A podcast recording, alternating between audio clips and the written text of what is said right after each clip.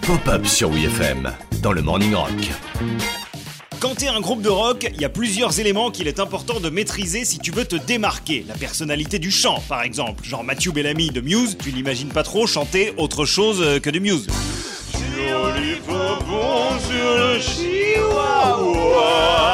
Pareil pour le son de guitare. Quand un groupe arrive à développer un son de guitare qui ne ressemble pas à celui des autres, ça peut tout changer. Quelques exemples, celui-ci. Attention messieurs, premier extrait. Euh, Cure The Cure C'est les Cure Oh là là, la soirée The Cure, t'entends une note, tu sais déjà que c'est eux, limite tu sens l'odeur de la laque euh, dans les veuches de Robert Smith. Parmi les sons de guitare les plus identifiables de l'histoire du rock, il y a sans conteste celui de Brian May, le guitariste de Queen.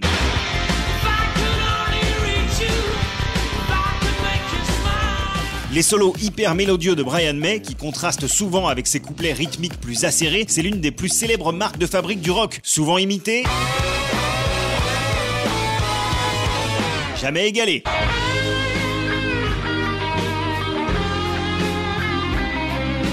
Eh bien, figurez-vous que la guitare, avec laquelle Brian May a enregistré la majeure partie de ses incroyables solos, il l'a fabriquée lui-même à 16 ans avec son daron. C'est une fabrication artisanale.